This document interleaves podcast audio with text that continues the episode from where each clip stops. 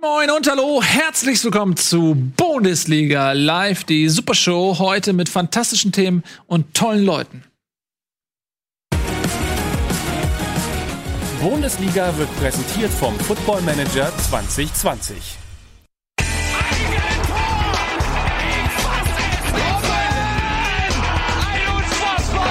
explodiert die Bude hier. Kritisiert mir denn nicht zu viel. Das ist ein guter Mann. Herzlich willkommen, liebe des Freunde des Hamburger Sportvereins, heute mit einer Sondersendung, zweieinhalb Stunden nur über den. Ha ist das heute oder? Ach, alter Schwede, hast du Muskeln? Sag mal. Ja, alter Schwede, ja. Das ist natürlich echt beeindruckend. Kalte Ohrläppchen. Willst du mal fühlen? Wirklich sehr kalt. Das kann äh, Anzeichen sein von Fußballentzug. Oh, ein Glück äh, geht's, gibt's ja heute noch was. Schön, wieder, wie schön, dass ich wieder hier bin übrigens. Nico, da bist du ja wieder. Hast dich abgeregt. Nee, Bremen hat gewonnen. Ach so, deshalb. Ja, stimmt. Immer Einziger Grund, warum ich hier bin. Ich will mit euch über den Zug nach Europa reden. Ja. Oh mein Gott. Meinst du den, der ohne Bremen losgefahren Genau. ist? Oder welchen, von welchem redest du? genau. Nee, nee, es sind nur noch acht Punkte bis Ach so. Europa jetzt. Ähm, ja, so ist es nämlich. Aber wir fangen an mit einem äh, Ereignis, das es in dieser Form in der Bundesliga erst einmal gegeben hat. Und zwar hat der unser Weltmeister, unser Vize-Europameister, unser Europameister ähm, von damals, äh, Jürgen Klinsmann, der Macher des Sommermärchens, eine neue Episode seines Lebens und auch des Fußball-Bundesliga-Lebens aufgeschlagen. Und zwar Hertha BSC Berlin. Dieser schlafende Riese, dieser riesige Verein, der eigentlich Champions League spielen müsste aufgrund seiner Größe und seines Potenzials, der Verein, der einen neuen Investor hat und damit viel Geld und damit verbunden hohe Erwartungshaltung, hat Jürgen Klinsmann also tatsächlich aus dem Privatleben loseisen können, um für sich selbst ein, ähm, eine bessere Zukunft zu bauen. Und diese Zukunft, die begann in der Gegenwart mit einem Spiel gegen Borussia Dortmund und es ging verloren mit 2 zu 1. Tobias Escher. Ähm, du hast dieses Thema auf Tagesordnungspunkt 1 gesetzt. Was hast du dabei gedacht? Ist, ist das nicht das, was uns alle umtreibt? Nein. Das, Jirschen, Jirschen. Jürgen Klinsmann umtreibt euch nicht? Also ich hatte das Gefühl, Die so. große Kontroverse, dass er gefilmt hat mit dem Handy, habt ihr das mitgekriegt? Ja. sich bei äh, den Kollegen von Sky 90 drüber. Ja, kann man mal eine halbe Stunde drüber reden. Heribert Bruchhagen und Willy Lemke Kannst waren nicht einverstanden. Ja, also es ja. war so, Jürgen Klinsmann ähm, ist auf die Bank gegangen, Hm. also zum Be Spielbeginn. Und da war natürlich eine große Menge an Fotografen, die ihn bei seinem ersten Bundesliga-Trainerspiel ähm, fotografieren wollten. Er hat kurzerhand sein Handy gezückt und selber alles mal so gefilmt, so wie so eine Insta-Story gemacht. Und daraufhin äh, hat sich die Altherrenrunde bei Sky 90 sehr darüber echauffiert und gesagt, das gab es noch nie, dass ein Trainer nicht fokussiert ist, gerade an seinem ersten äh, Spieltag als Trainer, sondern da irgendwie fürs Fotoalbum äh, Videos macht. Heribert Bruchhagen und Willy Lemke, die Altvorderen der Bundesliga, einige werden sich erinnern, haben gesagt, dass sie sowas in ihrer gesamten Zeit, das sind fast 120 Jahre, ähm, noch nie Jeder. erlebt haben. Wie Aber was sie halt nicht wissen ist, die sind ja auch ein bisschen äh, doof, weil natürlich jeder weiß, Jürgen Klinsmann hat diesen Job nur angetreten, um sein Instagram-Profil zu pushen. Und deswegen war das absolut zu erwarten. Hat der Instagram jetzt mal ganz wertfrei? Ich habe ich hab Instagram festgestellt, dass ich mal auf. Twitter folge. Das, der hat nämlich seit zwei Jahren nichts gepostet und jetzt hat er wieder was gepostet. Habe ich festgestellt, ich folge ihm, aber ob er Instagram hat, weiß ich gar nicht. Naja, aber ich meine, da steckt natürlich schon ein Stück weit Wahrheit steckt natürlich drin, Na. dass man schon überlegen kann, ähm, Also der Cleansy weiß schon Ach, genau, also wie er sich ehrlich. vermarktet. Das Genau. weiß er, glaube ich, genau. Aber was willst du da fokussiert sein, wenn vor dir tausend Kameraleute sehen? Du, du siehst nix. Du kannst in diesem Moment nicht mehr auf die Mannschaft einwirken. Du kannst nichts machen, außer da blöd rumstehen, für die Kameras grinsen. Das macht doch ein Trainer eh die das, ersten mir, 20 mir geht Minuten. es doch nicht um die Konzentration. Mir geht es darum, dass er das ganz bewusst gemacht hat, um irgendwie zu zeigen, ich bin hier der junge Trainer, der mit dem Handy so ein bisschen filmt. Ich glaube, das ist eine ganz Aber- andere Ebene. aber ja, aber Wir ja. wissen ja auch, dass Jürgen Klinsmann in seinem Leben auch schon immer ein bisschen anders gedacht hat. Er hat Buddha-Statuen beim FC Bayern angesetzt. Das war er ja gar nicht. Psst. Und er war, er hat, er hat bei der deutschen Nationalmannschaft auch immer den Andersdenkenden, den intellektuellen Stürmer neben dem rustikalen, bodenständigen Rudi Völler gemimt. Er war also immer ein kleines bisschen anders. Und diese Szene war wahrscheinlich auch nichts anderes, als mit dem Handy, mit den neuen Medien quasi der Gesellschaft mal den Spiegel vorzuhalten. Ich bin hier, der Druck auf mir nach diesem ersten Spiel ist jetzt schon so groß, weil so viele Kamera auf mich gerichtet. Ich will das einfach mal umdrehen. Ich will euch einfach mal zeigen, wie es ist, ich zu sein, der große Jürgen Klinsmann, in der Liga, wieder ja, zurück. aber komm, da halt doch einfach die Schnauze, Jürgen, setz dich dahin, nimm dir den Keks, dann halt die Fresse. Also ich glaube, was er damit das zeigen wollte, zum einen wollte er die ganzen jungen, hippen Kids, die gerade drohen, von Union vereinnahmt zu werden, die wollte er zu Hertha ziehen. Die ganzen hippen, jungen Berliner Kids, die sollten damit äh, gezeigt bekommen, hier, wir sind, ich bin auch jemand, der Instagram macht. Ich habe auch mein Handy immer vor der Nase, ich bin einer von euch. Das war das. Erste. Ich hab auch ein das Handy. Zweite war, dass er zeigen wollte, komme ich gleich zu, dass er zeigen wollte, hey, ich bin so auf dem Boden geblieben. Obwohl ich alles erreicht habe Ja, im Weltfußball. ich. Ich bin so auf dem Boden geblieben, dass mich dieses Ereignis so sehr emotional flasht, dass ich nichts Besseres zu tun habe, als es für alle Ewigkeiten auf meinem Handyspeicher zu dokumentieren. Weil das passiert mir auch nicht jeden Tag, obwohl ich Jürgen Klinsmann. Ich glaube, das ist auch die Message. Ähm, und die nächste, jetzt kommen wir mal ein bisschen zur, zum, zum ähm, eigentlichen Instagram-Profil. Nein, ich, was, Die ja, ich Leute, bin gleich fertig. Was ja, denn? Die Leute sagen immer, ich würde mal meine Taktikanalysen inter- überinterpretieren. Ja, aber das ist Wir ja auch hatten, Fakt. als, wir hatten als Ansätze, Wer behauptet das? wir hatten als Ansätze ein, äh, ein gesellschaftliches Statement abgeben. ja. Wir hatten als Ansatz äh, Fans generieren. Mhm. Es fehlt noch, dass irgendjemand sagt, er wollte eine Kunstinstallation, kommt als nächstes bei Wer ihm. weiß, vielleicht ist er Banksy. Vielleicht ist er vielleicht war es weiß, Banksy, Banksy vielleicht war es. Banksy. Ja. Ich glaube einfach nur, der wollte, der hat einfach dann das gefilmt. Ja, aber lass uns doch jetzt mal einmal ganz kurz, weil mir ist die Seriosität dieser Sendung sehr wichtig, darüber reden, was es das sportlich für die Hertha bedeutet. Äh, ich äh, habe nämlich so ein bisschen das Gefühl, Jürgen Klinsmann ist ja eigentlich gar nicht Trainer im eigentlichen Sinne, er ist ja Projektmanager. Ähm, das hat man auch in der Vergangenheit gesehen. Er, er hat auch sich damals bei der Nationalmannschaft schon in Jogi Löw für diese taktischen ähm, Fragestellungen an die Seite gesetzt und auch bei Bayern hatte er irgendeinen so einen Südamerikaner, ich habe den Namen vergessen, Jorge González. Und ähm, der damals eher so ein bisschen die taktischen Geschichten machen sollte. Es kam auch immer so ein bisschen aus, der, aus dem Umfeld der Spieler, dass er jetzt nicht so unbedingt der Taktiker ist, sondern eher der Motivator. Und ich finde das eigentlich einen sehr interessanten Ansatz. Und er kommt ja aus den USA und er hat damals schon bei der Nationalmannschaft viel von den USA, auch von anderen Sportarten übernommen. Da wurde er damals zum Teil für belächelt. Heute sind die Standard. Also er war seiner Zeit voraus. Und man, man sieht, sieht zum Beispiel auch im Football, ähm, dass es äh, Defensive Coaches und Offensive Coaches gibt, die sozusagen ihre eigenen Mannschaften trainieren und einen Head Coach, der das so ein bisschen zusammenfährt. Und er ist jetzt so ein bisschen dieser Head Coach wie beim Football. Er hat mit äh, Nuri ähm, jemanden, der schon Bundesliga-Chefcoach war als Co-Trainer. Er hat Andi Köpke, jemanden, der ähm, sehr viel Erfahrung hat als Torwarttrainer. Hat sich da so ein richtiges Gespann wieder zusammengemauert. Ähm, und er ist, glaube ich, nicht so der Typ, der jetzt irgendwie an der Taktiktafel irgendwelche Sachen ausarbeitet. Das wird Nuri machen. Jürgen Klinsmann? Nein, aber ich finde. Bist du verliebt? Ich liebe ihn sehr. Seit, ich liebe ihn seit 1990, als er uns gegen Holland im Achtelfinale äh, fast im Alleingang äh, eine Runde weitergeschossen hat. Spätestens seitdem bin ich in Liebe mit Jürgen Klinsmann. Ähm, ja, doch. Was Ich ich, hatte, ich hatte ein bisschen verloren, als er gegen die Tonne getreten hat. Warum, was erlaubt sich auch äh, erlaubt Trapattoni nicht auszuwechseln? oder? Ja, ich fand Wechsel, ein Jürgen Klinsmann wird nicht ausgewechselt, ein Jürgen Klinsmann sagt, ich kann nicht mehr, hol mich raus. Ein Jürgen der sagt nicht, ich kann nicht mehr. ja, in der Theorie meine ich auch. ein Kreis. Ja. Genau, also deswegen meine, meine wirklich lang formulierte Frage, die eigentlich keine war, aber ich mache jetzt zu einer. Ähm, wie seht ihr das? wie seht ihr das? ja, Ja, genau. So, komm, Naja, gut, also lass, uns mal, lass, nee, lass uns mal zu, über das Spiel reden, weil dann werden wir feststellen, dass äh, es zumindest scheinbar noch nicht alles so gefruchtet hat, nicht wahr? Ich finde ja total interessant, dass Alexander Tobi. Nuri. Ich, nee, pass mal auf, ich will, ich will nur einen Satz davor. Ich finde ja total interessant, dass Alexander Nuri off offensichtlich wirklich als Experte angesehen wird von Jürgen Klinsmann. Das hast du mir doch jahrelang versucht einzutreten. ja, genau. Und dass der das aber, dass, dass Jürgen Klinsmann das jetzt abgenommen hat, das Wahnsinn. Interessant, ähm, wenn du es dir betrachtest, wie sie gespielt haben. Also was für eine Aufstellung er gewählt hat, was für ein System er gewählt hat und wie die Spielweise war.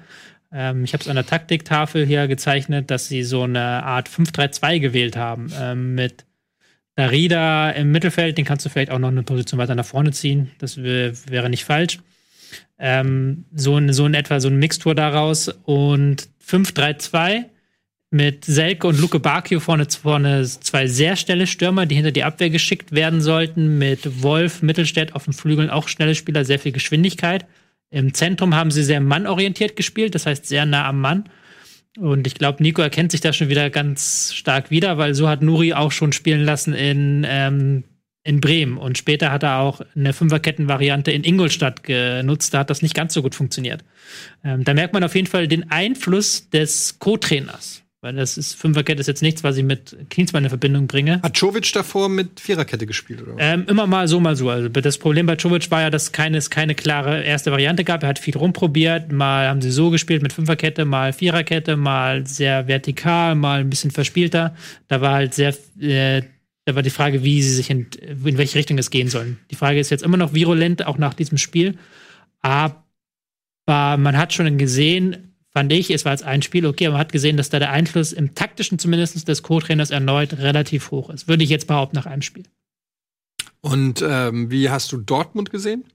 Dortmund hat ja überraschend auch mit Fünferkette gespielt. Also die haben ja auch angefangen mit einer Fünferkette, was sie jetzt gegen Inter, Inter haben sie es einmal gemacht, sonst nicht. Ähm, da war, hatte man gemerkt, so dass Hertha am Anfang ein bisschen auf dem falschen Fuß erwischt war, ein bisschen nicht so ganz wusste, wie sollen sie jetzt diese ausweichenden Stürmer von ähm, Dortmund bekämpfen. Das war ein bisschen ein Problem. Ich fand, dann haben sie sich besser reingefuchst. Und dann gab es ja diesen großen Bruch nach der roten Karte gegen Mats Hummels, wo Mats Hummels war nicht, nicht sehr gut aussah in dieser Szene. Äh, hat jetzt, nachdem er die ersten Wochen sehr stark gespielt hat, finde ich, ist jetzt so ein Formabfall bemerkbar. Hat er auch gegen, ähm, ich fand auch gegen Barca hat er nicht besonders gut ausgesehen. Ähm, dann in der zweiten Halbzeit war es wieder so ein, so ein Spiel, was eigentlich Favre liegt. Haben sich mit zwei Viererketten hinten reingestellt. Hertha ist nichts eingefallen. War dann ein relativ langweiliges Spiel. Und da merkt man auch noch, an welchen Stellen Klinsmann noch ansetzen muss. Nämlich? So offensiv. Also der, der hm? der Offensive. Also die haben wieder es nicht hinbekommen, Kreativität aus dem Mittelfeld auszustrahlen. Da sehe ich ja sowieso ein bisschen problematisch, weil Grujic nicht in dieser Form ist, wie er letzte Saison war. Du hast mit Arne Meyer den kreativsten Spieler, der fehlt. Ja, Duda. Duda, der Keine Rolle. Der, der komplett außer Form ist. Du spielst ja jetzt mit Skelbrett und der wichtige Spieler ist immer noch Darida, der eigentlich schon ausgemustert war, halb. Das ist ja dann auch immer so ein Zeichen, dass da irgendwas nicht stimmt und da fehlt es dann so ein bisschen an, an Ideen. Den hätte es wahrscheinlich besser gelegen, wenn es nachher 11 gegen 11 geblieben wäre und sie vielleicht noch ein bisschen mehr ihre Geschwindigkeit hätten einsetzen können. Ach ja, das ist aber eine gewagte These. Das ist eine gewagte These, aber Dortmund hat das dann ganz gut verteidigt. Das stimmt, aber sie haben, also gut, in der letzten Minute gab es da nochmal eine große Chance. Wenn der reingeht, dann ähm, schenken sie. Aber dafür, dass sie 45 noch mal Minuten her, unter, ja, in Unterzahl haben sie waren, gut haben, hat, hat, hätte er relativ wenig zustande gebracht. Ich finde es tatsächlich ein bisschen schade, dass das so gelaufen ist, weil das äh, für beide Seiten jetzt die Aussagekraft rauszieht aus dem Aufeinandertreffen. Auf der einen Seite kannst du Klinsmanns Debüt gar nicht so wirklich beurteilen, weil es zum einen natürlich gegen die hochfavorisierten Dortmunder ging ähm, und zum anderen dann eine Halbzeit gegen zehn Mann, was das Spiel komplett verändert. Und zum anderen haben wir auch viel über Lucien Favre geredet und darüber, dass es eventuell ein Schicksalsspiel für ihn sein könnte, wenn das dann nicht gewonnen wird. Und jetzt hat er sich auch in der zweiten Halbzeit damit zehn Mann das, den Sieg erkämpft, aber es ist trotzdem eine Situation, wo man nicht mehr darüber redet, wie die jetzt gespielt haben, sondern sie haben halt einfach klar dann versucht, den Sieg zu schützen, indem sie sich natürlich defensiver aufstellen. Also die Aussagekraft ist dadurch so ein bisschen weg. Ähm, was ein bisschen schade ist, so, finde ich. Ich hätte lieber 11 gegen 11 zu Ende geguckt. Wäre Ja. interessanter gewesen. Ja, vor allen Dingen irgendwie war das ja auch so ein bisschen sogar in so eine Drangphase von Hertha rein. Und dann kam diese Halbzeit, diese rote Karte, dann waren alle Karten neu gemischt. Ja. Ähm, ja. Ist auch, ja, du sagst es schon, schwierig. Erstes Spiel gegen Borussia Dortmund, da bist du ja schon Außenseiter, auch wenn Borussia Dortmund momentan so ein bisschen kriselt. Ähm, dadurch fe fehlt so ein bisschen der Maßstab. Da wird man jetzt gucken müssen, wie es am Freitag aussieht gegen Eintracht Frankfurt. Ist das eine Überleitung? Nö, ist keine Überleitung, aber, es Aber, ist das nächste äh, Spiel von Hertha. Aber Dortmund, finde ich, kann man auf jeden Fall schon mal äh, festhalten, was, auch viel, was ich so viel gelesen habe, so im Internet und so, ähm, dass sie gefeitet haben. Also so eine, so eine Seite von sich gezeigt haben, die man auch zuletzt ein bisschen vermisst hat. Ähm, dass da ähm, durchaus Leidenschaft endlich mal wieder im Spiel war. Und es gab ein Foto von Favre, da hat er so gemacht. Hab ich Ja. also habe ich selber gesehen. Und insofern, War vielleicht das ist das. Emotion oder war das ein Krampf? Ja, wenn man, den, weiß, weiß man nicht genau. wenn man den ein bisschen an der Seitenlinie beobachtet hat, so wie wild der gestikulieren, da war schon sehr viel Anspannung drin und dieses ganze Gerede von Endspiel und so, das wird nicht auch spurlos an dem vergangen, vorbeigegangen sein. Und ich hatte auch so ein kleines bisschen das Gefühl, auch wenn das immer viel reininterpretiert ist, aber das Gleiche, was du auch sagst, dass ich mehr Kampfgeist und mehr sich gegenstemmen erlebt habe, als ich das sonst in letzter Zeit bei Dortmund-Spielen wahrgenommen habe. Ähm, und das ist dann von der, von, vom Team her wahrscheinlich ein schöner Schicksalszug, wenn du 10 gegen 11 spielst und dann aber das Ding gewinnst, weil das kann denen jetzt natürlich ein bisschen Auftrieb geben. Wobei, das hat man häufiger schon gedacht. Also ich habe auch nach dem Sieg gegen Inter gedacht, das gibt ihnen Auftrieb. Und es war immer mal wieder eine Situation in der Saison, wo man dachte, okay, daraus schöpfen sie jetzt irgendwie Kraft und Ergebnisse am Ende des Tages auch. Aber dann kam immer wieder ein Rückschlag. Also die Konstanz fehlt ja total. Ja. Das ist nochmal, es ist ja, ich meine, wir reden ja eigentlich jede Woche drüber. Ähm, diesmal ist es ein 2 zu 1, was, wie ich eingangs sagte, nicht wirklich zu beurteilen ist. Aber was halt unterm Strich bleibt, ist, dass es auch in dieser Saison wieder eine Einladung gibt, ähm, Meister zu werden. Ähm, und bislang sind die Gladbacher die einzigen, die diese Einladung angenommen haben und das Beste aus ihren Möglichkeiten machen. Und es ist so schade aus Dortmunder Sicht, auch wenn man jetzt nur einen Punkt hinter den Bayern ist, ja. Ähm, aber die Bayern haben ja auch unglaublich viel angeboten, jetzt diesen Spieltag zuletzt wieder. Äh, es ist einfach jammerschade, dass man nicht jetzt mal sechs Punkte vor den Bayern ist oder neun oder so. Aber ich sondern glaub, dass man auch schwächelt. Ich, ich glaube, man, dir- das ist vollkommen richtig, wenn man vom Saisonbeginn anguckt. Und ich habe ja nicht umsonst auch gedacht, dass die Meisterschaftsfavorit Nummer eins sind für mich. Wenn man aber die, die Entwicklung durch diese Saison bisher sieht, dann fühlt sich das jetzt nach ein paar negativen Momentum trotzdem vom Bauch her an wie ein, wie etwas, was ein Wendepunkt sein kann. so ist viel Spekulation. Du- du- Herr Escher, Herr Escher ist da taktisch nicht meiner Meinung sicherlich. Ja, ich bin gespannt, ob sie mit der Fünferkette weitermachen oder nicht. Ja, aber aber- jetzt vom Mentalen her finde ich schwierig, das Spiel gegen Hertha da als Ja, aber guck mal. Wendepunkt auszurufen. Ja, aber wenn du, wenn du gegen Hertha, mit, von denen du weißt, dass es fußballerisch jetzt hier kein, kein, kein, kein Highlight wird. aber dafür war es auch nicht gut genug, sagen wir es, wie es ist. Hm? Aber dann kommen jetzt Düsseldorf und ich glaube, was habe ich Mainz. So. Ja, das sind dann wieder die Dinge, Ja. die du gewinnen musst. Und Düsseldorf ist ja dann insofern wieder der Rückgriff auf letzte Saison. Da hat es ja dann angefangen mit dem Elend der letzten Saison, als sie kurz vor Weihnachten dieses Spiel gegen Düsseldorf hatten, wo sie dann 2-1 oder so verloren haben gegen total defensive Düsseldorfer. Aber, aber wenn wir wochenlang so ein negatives Momentum haben, dass alles kritisiert wird und dass Favre bestimmt auch intern wie offiziell angezählt wird, so dann ist es also rein aus Dortmunder Sicht wahrscheinlich schon sehr, sehr gut, auch wie dieser, dieser Sieg entst- entstanden ist. Also ein 2-1 mit 11 gegen 11 wäre noch was anderes als ein 2-1 mit 10 Mann gegen 11. Ja, das ist natürlich sowieso klar. Ja. Ne? Aber Darauf- schön wäre auch gewesen, nur hinaus. schön wäre auch ein 4-0 mit einer äh, spielerischen Dominanz und ähm, einer Sicherheit und einer Systemfindung Ja, aber davon, auch. Wäre auch nicht schlecht gewesen. aber davon sind sie ja Kilometer weit ja, entfernt. und das ist genau das Problem. Ja. So, und das ist genau das Problem. Ähm, okay. Wollen wir weiter galoppieren? Ihr seid nicht wirklich vom Klinsmann-Hype befallen, oder? Nee, also wenn, wenn, wenn, da, da finde ich ja total interessant, dass es ja wohl dann, also das, aber dass es viel der Investor war, der da seine, seine Hände im Spiel hatte, dass ein Jürgen Klinsmann kommt.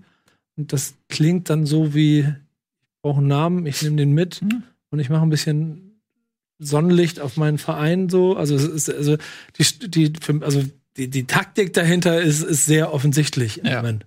Ja, absolut. Das ist äh, und also ich habe jetzt ja man neigt natürlich dann immer so ein bisschen Parallelen zu ziehen zu dem eigenen Herzensverein, weil man damit so viele Erlebnisse hat, dass meistens man irgendeine Schablone findet, die man da schon draufpacken kann. Aber ich finde das gleich tatsächlich schon erschreckend sehr dem HSV. Du hast einen Investor reingeholt mit ganz klaren Vorstellungen, mit ähm, Ambitionen, aber auch Erwartungen, äh, der eine Menge Geld mitbringt. Dann hast du jetzt mal wieder den Trainer gewechselt. Ähm, du redest und das tut mir leid, liebe Hertha-Fans, ich weiß, ich kenne das, dem HSV wird es auch immer unterstellt, man redet von Europa und hier und da, auch wenn das jahrelang nicht mehr so war. Aber mit der Vorstellung Klinsmanns sind ja genau diese Worte wieder gefallen. Ja, dass so viel Potenzial in dieser Stadt steckt, dass der Verein so groß ist, dass eigentlich äh, die Hertha ja in die Champions League gehört. Und das sind die Ziele, die mit dem neuen Investor auch ausgerufen worden sind.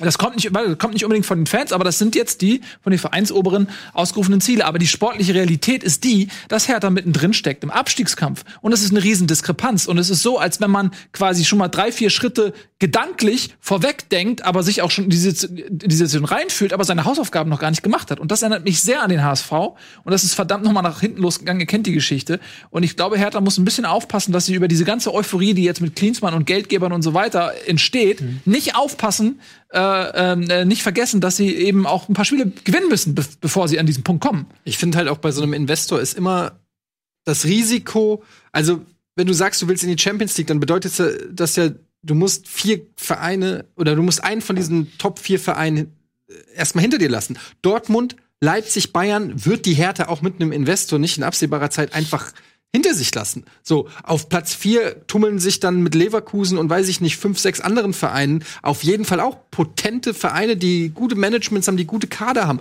Also selbst mit einem Investor ist es nicht so einfach zu sagen, so, nächstes Mal, ähm, äh, wir, wir kommen sicher, wir kommen safe in die Champions League. Und dann musst du ja auch immer das, und das ist das Problem, was, ähm, was bei vielen Investor äh, Clubs, die äh, kurzfristig auf Investoren setzen, oder auch mittelfristig, oder auch von mir aus auch langfristig ist, du musst ja die Gehaltsspirale nach oben schrauben.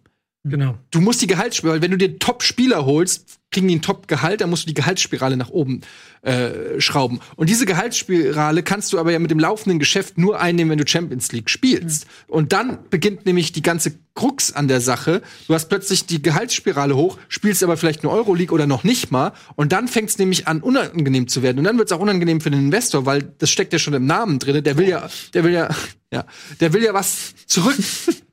Und dann wird es halt immer schwieriger. Und das ist halt ähm, deshalb ein, ein gefährliches Spiel mit, mit so einem Investor. Ähm, auf der anderen Seite muss man aber auch sagen, dass äh, die Voraussetzungen bei einem Verein wie Hertha auch nicht komplett scheiße sind. Also ich kann schon verstehen, dass ein Investor sagt, okay, wir haben hier einen Hauptstadtclub, äh, der eigentlich solide dasteht, der einen soliden Kader hat. Wenn da noch ein bisschen ordentlich Kohle reingepumpt wird, geht da vielleicht noch mehr.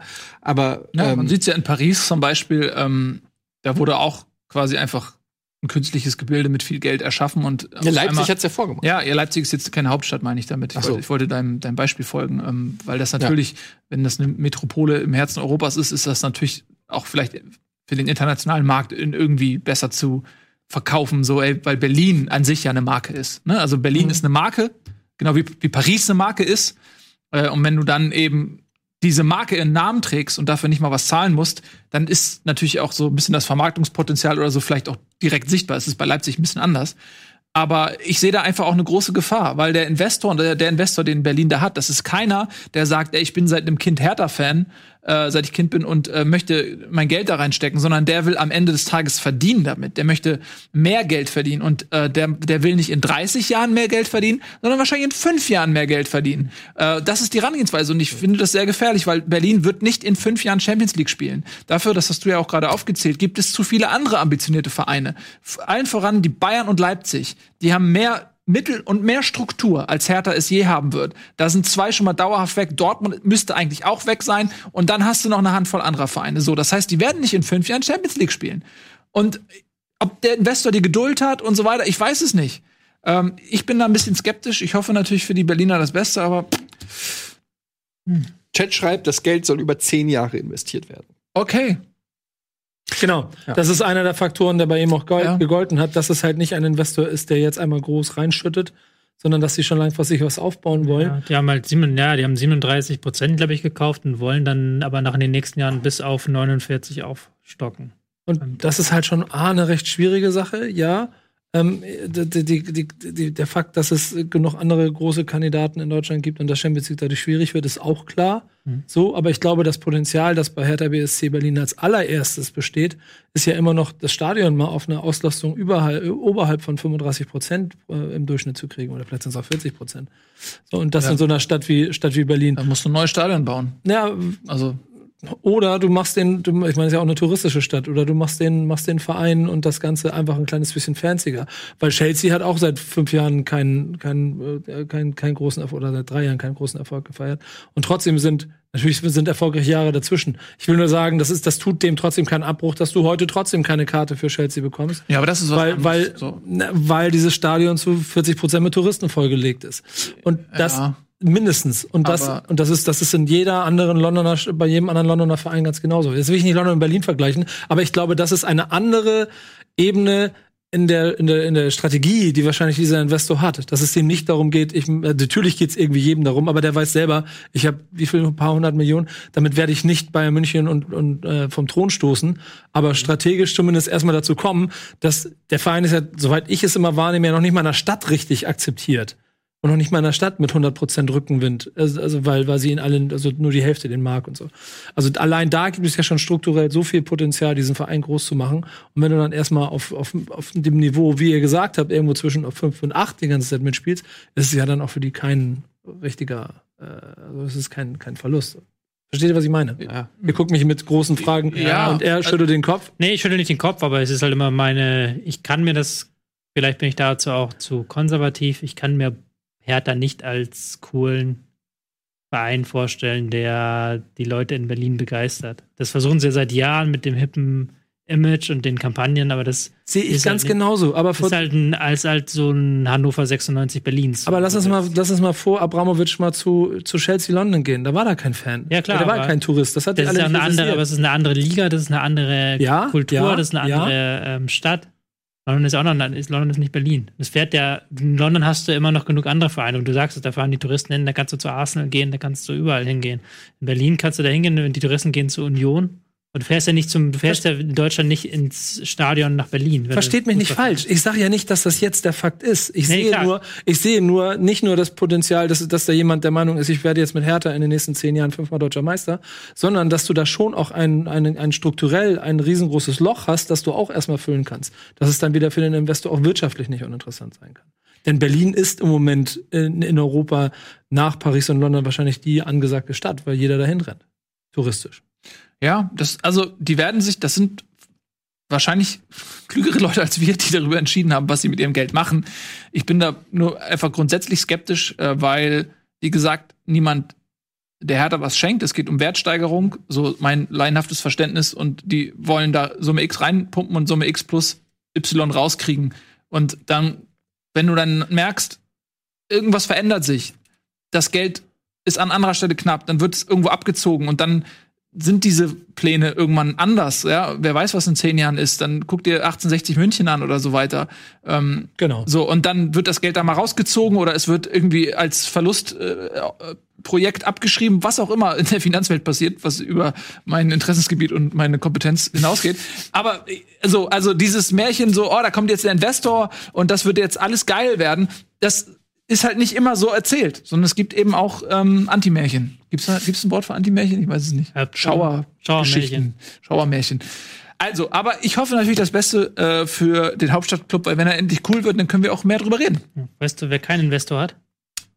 Jetzt ist das eine sehr schöne Überleitung, aber lass mich kurz überlegen, wer das sein könnte. Rocket Beans TV. Rocket Beans Werbungsüberleitung? Werbungsüberleitung. Yes! Sehr schön. Aber wir hätten gerne einen. Wir hätten gerne einen. Ruf mich an. Gott, sehen die verzweifelt aus. Call me. So, äh, bis gleich. Wir machen tatsächlich ein bisschen Werbung. Sehr schöne Überleitung von dir und dann geht's hier gleich richtig knallhart weiter. Hut ab, Herr. Und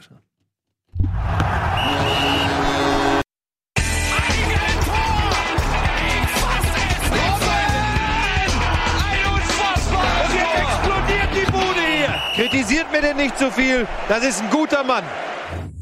Herzlich willkommen zurück. Wir begrüßen euch, liebe Zuschauer und Investoren, zu Bundesliga Live, der Supershow. Und wir haben gerade tatsächlich gefühlt 20 Minuten über Hertha gesprochen. Damit ist das aber auch äh, getan für die Saison.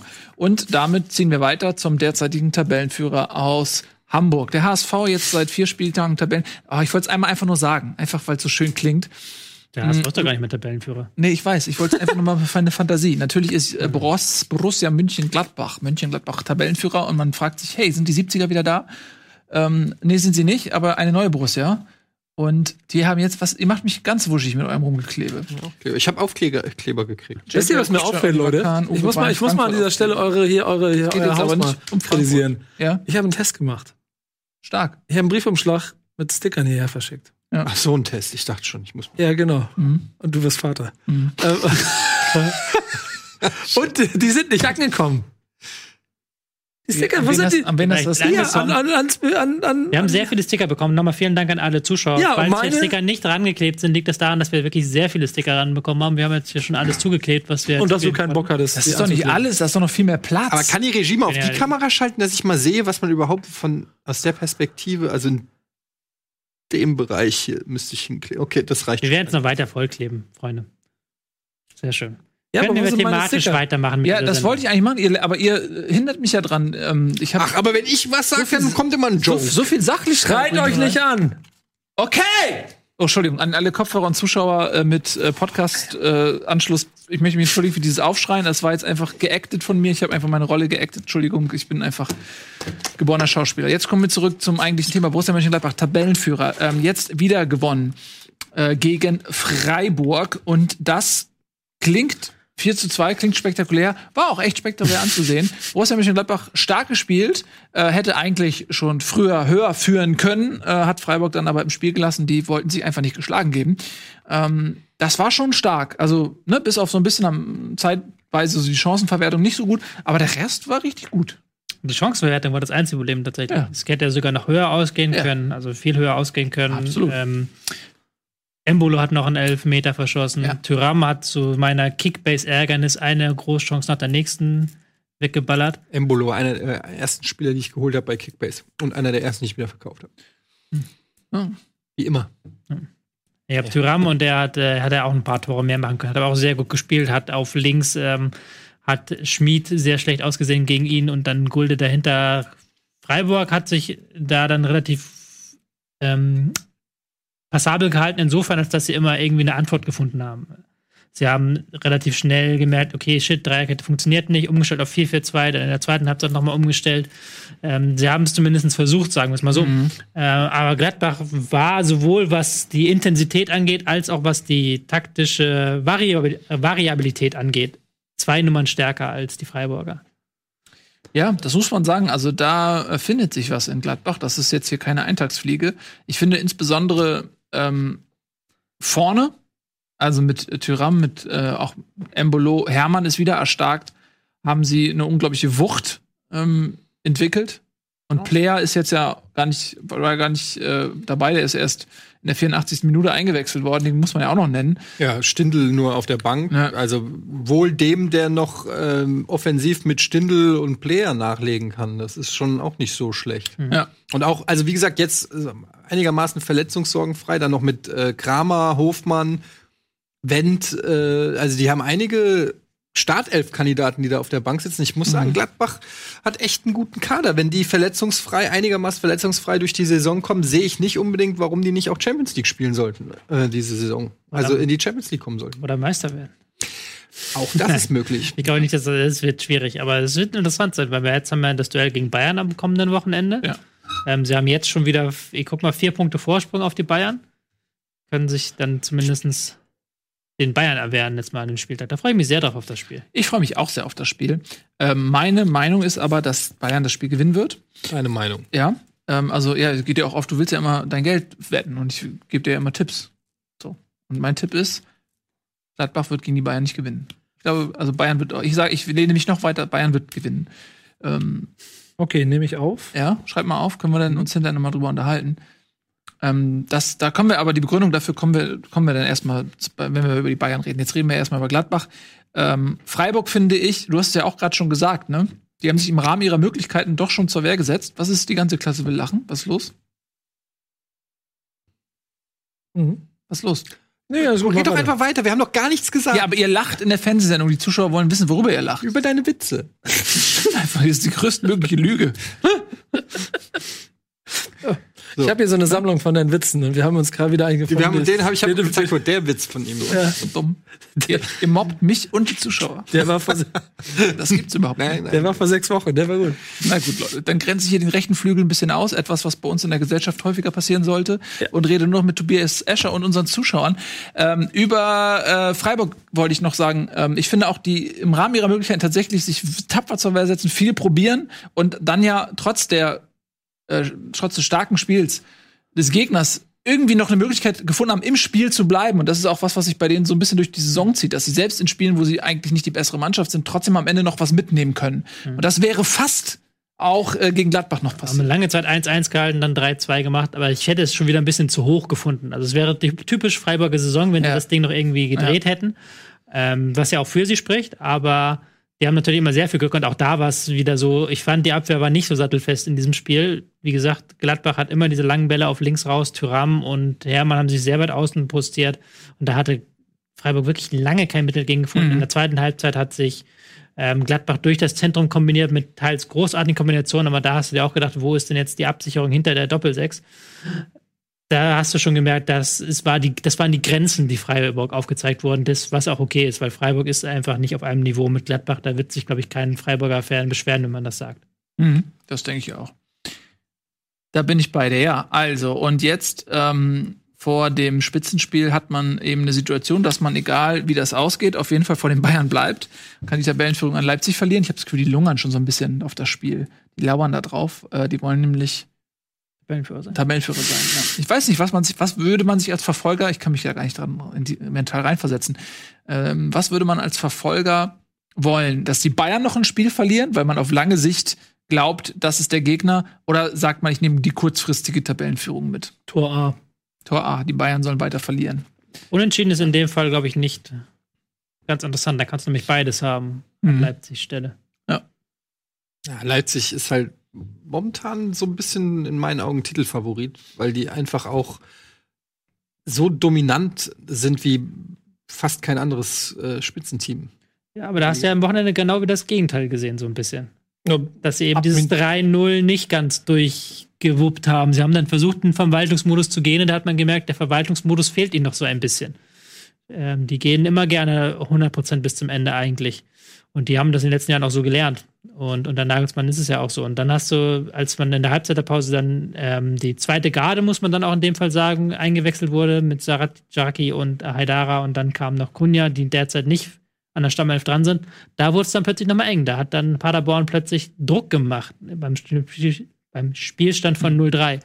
Und das sind dann für mich so diese Zeichen, ob, wie, wie reif du als Mannschaft bist, wenn du diese Spiele, kannst du entweder einerseits sagen, sie haben es trotzdem gewonnen, aber andererseits, wenn du diese Spiele mit halber Kraft spielen kannst. Da reden wir sehr oft bei Liverpool drüber, dass Ja. uns das äh, bei international, Bundesliga international morgen früh wieder.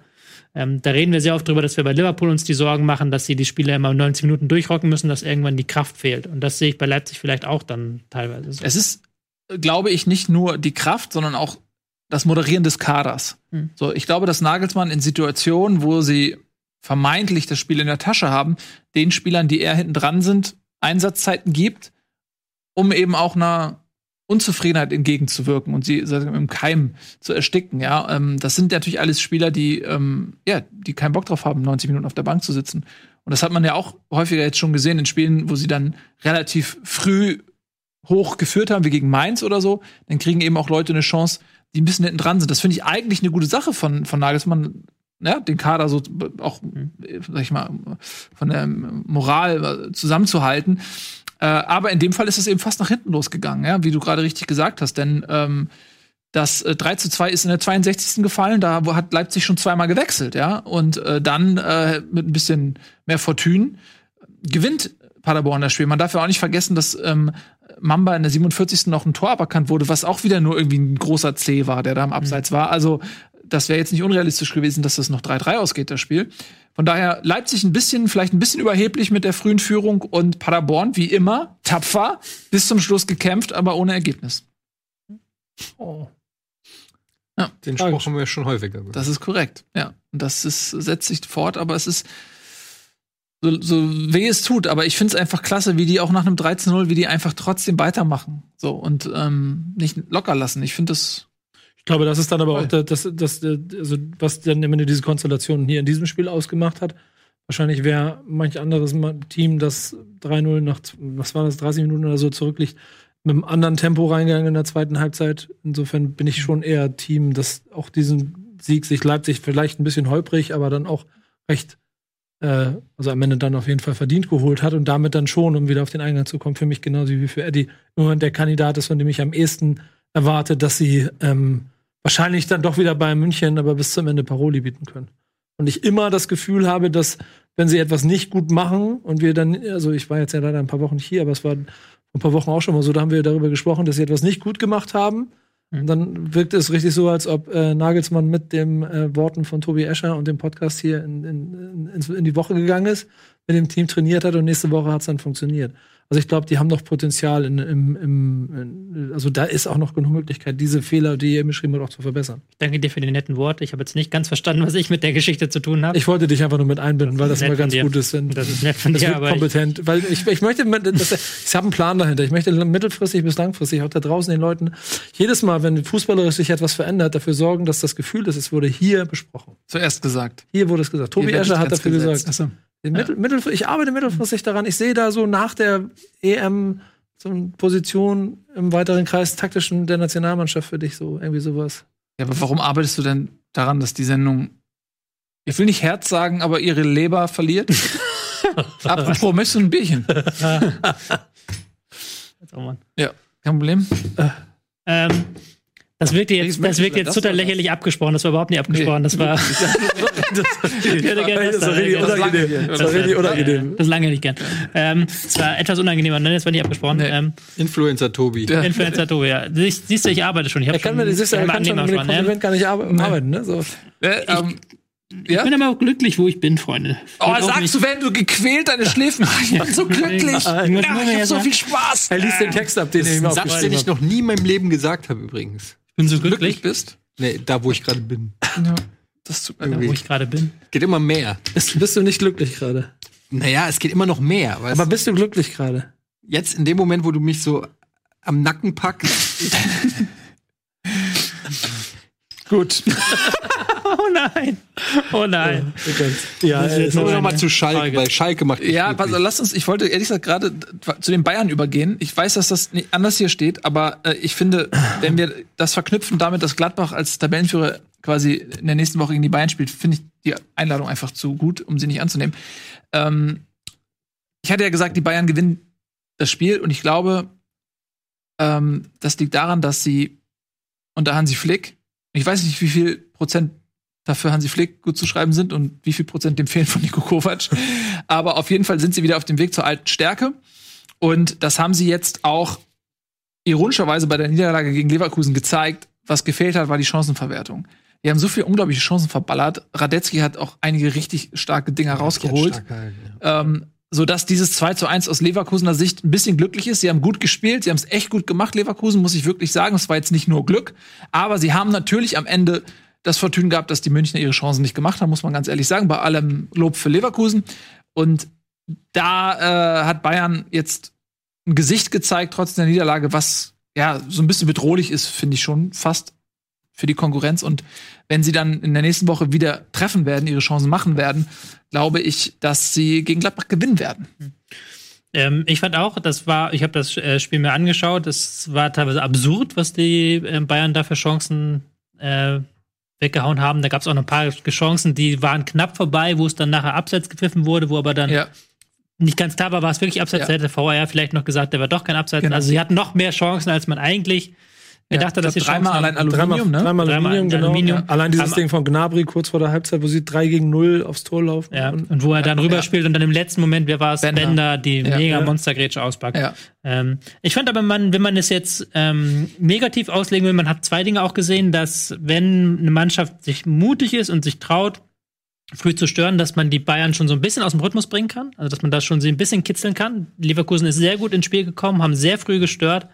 Ähm, das war positiv. Und was das zweite ist, die Bayern haben unter Flick, was ein bisschen ironisch ist, aber sie haben unter Flick hauptsächlich im Pressing gewonnen. Die hatten einige sehr gute Ballgewinne in der gegnerischen Hälfte und dann äh, ging's ab. Aber das Ballbesitzspiel an sich ist noch nicht auf diesem ganz äh, riesigen Niveau, wo man, wie man es von City, wie man es von Liverpool kennt. Da geht noch ein bisschen was und das sind so die zwei Schwachstellen, die man vielleicht in diesem Spiel hätte erkennen können. Aber trotzdem hätte den Bayern an einem normalen Tag das Ding eigentlich 5-1 gewinnen können, genauso gut. Ja. Ähm, was aufgefallen ist, dass natürlich Leverkusen mit den schnellen Spielern vorne, also ähm, Diaby äh, und Bailey, natürlich immer wieder, wenn sie dann viel Rasen vor sich haben gegen vermeintlich langsamere Abwehrspieler, ähm, das natürlich gut ausnutzen konnten. Ne? Also Bailey zwei Tore gemacht und die waren beide so, dass er mit Tempo auf Neuer zuging und dann äh, ins lange Eck verwandeln konnte. Das ist schon noch eine Schwachstelle. Gladbach hat natürlich mit Hermann auch einen Spieler, der relativ schnell ist. Ich würde aber behaupten, Bailey und Diaby sind noch mal schneller als Hermann. Ähm, und so, dass sie da, glaube ich, so was so diese Konteranfälligkeit geht, angeht, nicht ganz so gefährdet sind wie gegen Leverkusen. Ähm, man hat ja auch gesehen, Volland war auch einige Male in der Situation, wo er viel Rasen hatte, aber da fehlt ihm halt diese Geschwindigkeit. So, da musste er ein bisschen anders. Er konnte nicht ins Sprintduell gehen so. Ähm, und ja, das, ich glaube, dass, dass äh, Gladbach nicht so die, die Schwäche so krass ausnutzen kann. Ich weiß, ich glaube schon, ich glaube schon. Wenn ich mir dieses, Ja. dieses Spiel angucke, ähm, da gab es ja einige richtig geniale Szenen von Volland, wo er dann den Ball bekommen hat vor der Abwehr. Mhm. Das war, glaube ich, das 1-0, was er aufgelegt hat, oder das 2-0. Und dann beide Tore beide aufgelegt. Tore aufgelegt. Ja. Und einen war es wirklich krass, wo er zwischen den Linien einmal geguckt hat und dann direkt in die Ja. Gasse reingespielt hat. Ja. Und ich glaube, das ist ja auch so ein typischer Gladbach-Move. Wenn die wieder mit Tyram auf links spielen und dann Embolo, der sich vielleicht ein bisschen fallen lässt, Mhm. oder ein Stindel, könnten sie auch genau so ein Tor schießen, habe ich mir in dem Moment gedacht. Ja, die sind natürlich auch nicht langsam, die Jungs, aber ich glaube, also Diaby ist einfach unfassbar schnell. Und Bailey brauchen wir nicht drüber reden. Aus, aus Jamaika kommen ja nicht umsonst nur Sprinter Und Bob-Mannschaften. und Bobmannschaften. Ja, Aber was sagt ihr zur roten Karte von Tar? Fand ich ein bisschen hart, ehrlich gesagt. Ja, die Muss- war muss- schon hart. Ja. Muss, man, muss man die geben? War das so eine glasklare äh, Torchance? Also nach meinem Verständnis ist da noch ein Spieler daneben. Ja, aber Der wird ja auch nach außen getrieben, ne? Ja, also, das könnte man als Argument nehmen. Aber ich finde schon, dass er dann abschließen hätte können, wenn er. Ja. Ist naja. halt, ist halt, ähm, ja. Hat hab- dann aber auch nicht mehr ähm, geändert. Ähm, übrigens drei verletzungsbedingte Wechsel bei Leverkusen. Muss man an der Stelle vielleicht auch mal erwähnen. Ja, Ähm. wobei, ich weiß gar nicht mehr, die waren ja teilweise auch spät im Spiel, ne? Also, wo es vielleicht auch so ein bisschen. Na gut, aber wenn man halt überlegt, dass Bayern da auch dann gegen Ende noch mal stärker wurde, ähm, also Bailey, äh, Wendell, Wendell sind ja beide in den Ja, Anfang. Bailey, das stimmt, ne? Der, der musste verletzt raus, dafür kam auch. Äh, Bellarabi, ja, das stimmt natürlich. Und ja, gut, du hast recht, Wendell auch ganz, ganz zum Ende den, den Wechsel, 80. Minute, die mir, ja, das stimmt schon. Da waren, da waren tatsächlich auch ein paar verletzungsbedingte Wechsel bei. Aber ich habe das Gefühl, die wurden irgendwie halbwegs adäquat aufgefangen. Also so, ein Demir für einen Aranguis oder auch ein Bellarabi, der in den letzten Wochen auch äh, gute Spiele gemacht hat, für einen Bailey. Das sind, das sind Wechsel auf Augenhöhe. Das, da hatte ich nicht das Gefühl, die Mannschaft wird auf Anhieb total geschwächt. Ähm, ja, für Leverkusen ist es natürlich erfreulich, dass sie endlich mal in München gewonnen haben, ähm, dass sie endlich mal auch gegen einen starken Gegner gewonnen haben, denn das war ja so ein bisschen mhm. äh, auch in der letzten Saison das ähm, fehlende Puzzlestück zum ganz großen Sprung, dass sie eben in diesen direkten Duellen gegen ähm, starke Mannschaften nicht so punkten konnten, sondern dafür halt konsequent gegen Schwächere gepunktet haben. Von daher glaube ich, ist das ein Sieg, den man Leverkusen sehr gerne nimmt. Kleiner Nachtrag noch. Peter Bosch hat nach dem Spiel gesagt, wir haben diese Saison gegen Atletico Madrid, wir haben gegen äh, Dortmund gespielt, wir haben gegen Juventus gespielt, aber keine Mannschaft war so gut wie die Bayern. Mhm. So. Hat wer gesagt? Peter Bosch. Ach. Ja, das sagt. Auf den, ne? Ja. ja. Ähm, aber ich glaube, das muss man auch sagen, wenn man äh, von den Chancen her 5-2 verlieren müsste und 2-1 gewinnt. Ja, da reicht Peter Bosch ist natürlich kein Heribert Bruchhagen. Das stimmt, das stimmt natürlich und kein Willy Lemke. Das ist korrekt. Genau, also. Nee, nee, nee, ähm, dann lass uns mal weiter. Zeiten. Ja, das war noch Zeit. Dann kommen wir jetzt tatsächlich zu Schalke. Schalke. Schalke Gute Bratze. Schalke 04, äh, Tabellen Dritter, 25 Punkte mit einem 2 zu 1 Sieg gegen tapfere Berliner, allerdings Union Berlin und nicht Hertha BSC.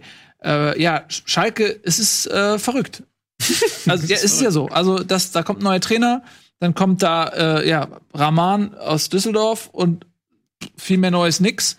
Und auf einmal ist aus dieser, aus diesem beinahe Absteiger, aus diesem totalen Krisenclub, ist auf einmal ein, ein richtig starker Verein geworden, der wirklich berechtigte Ambitionen auf die Champions League hat. Ähm, da muss man sich immer wieder wundern, oder? Wie, mit wie wenig Stellschrauben man so viel verändern kann. Das ist der Trainer. Ja. Ne?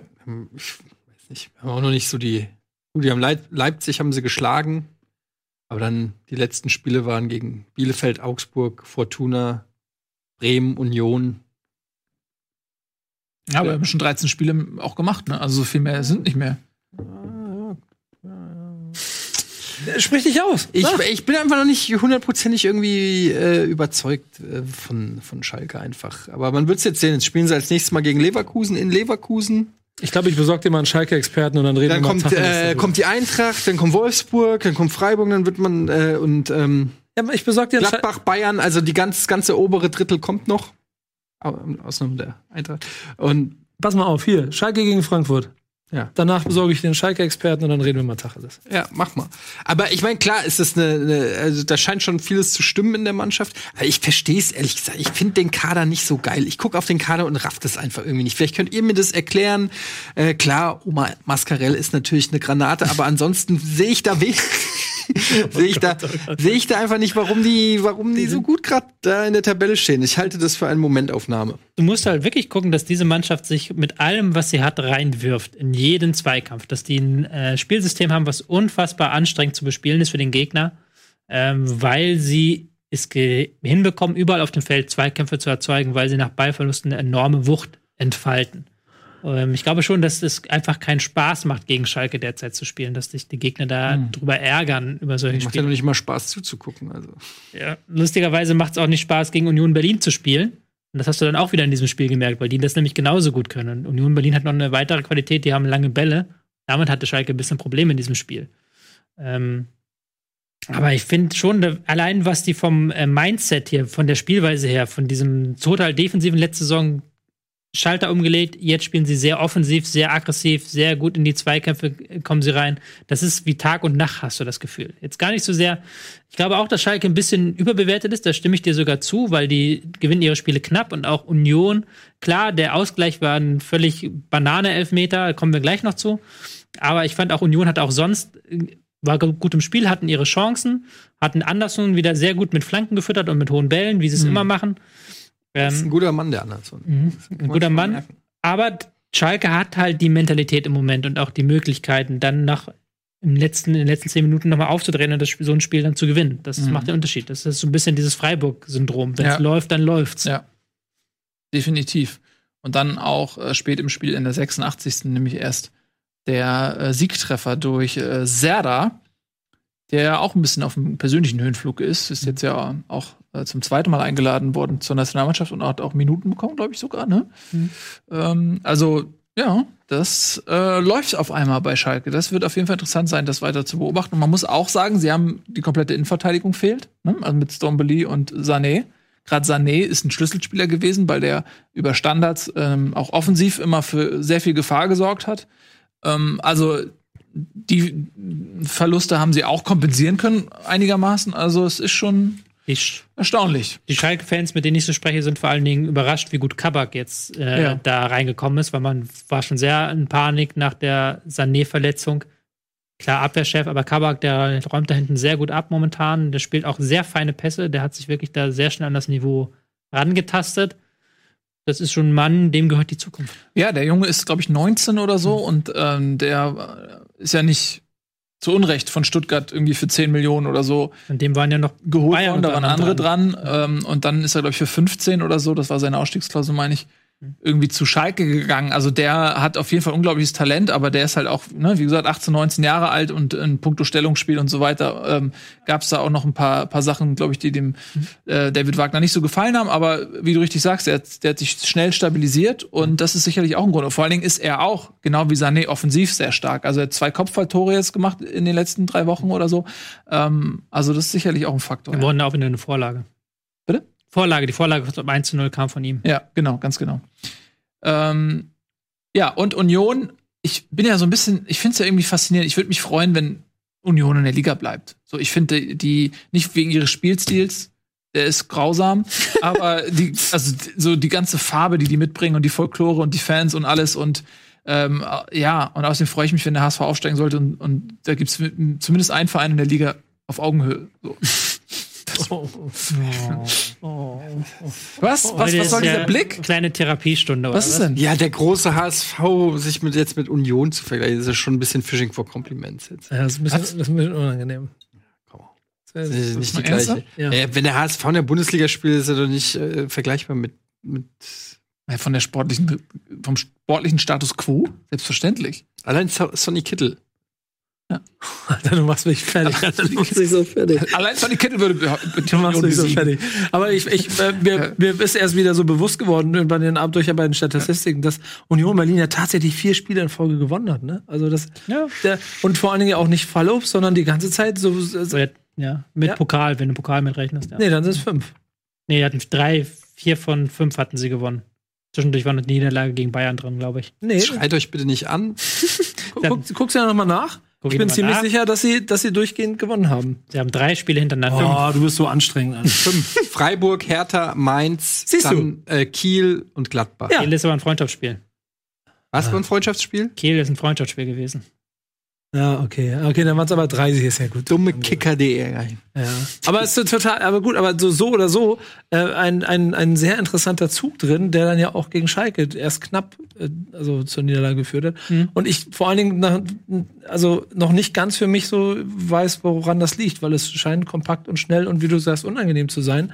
Aber es muss doch trotzdem Mittel geben, da, die zu knacken. Es gibt Mittel, die zu knacken, aber die sind anders als jeder andere Bundesligist. Das ist wieder, also die haben ein Alleinstellungsmerkmal. Wenn du guckst, ich hatte es, glaube ich, letzte Woche gesagt, ähm, Anderson hatte, das wird jetzt nicht mehr stimmen, letzte Woche Anderson hatte 88 gewonnene Kopfballduelle. Der Stürmer Anderson. Ja. Der Spieler, der die zweitmeisten Kopfballduelle geführt hat, ist Nils Petersen mit, auch mit 88.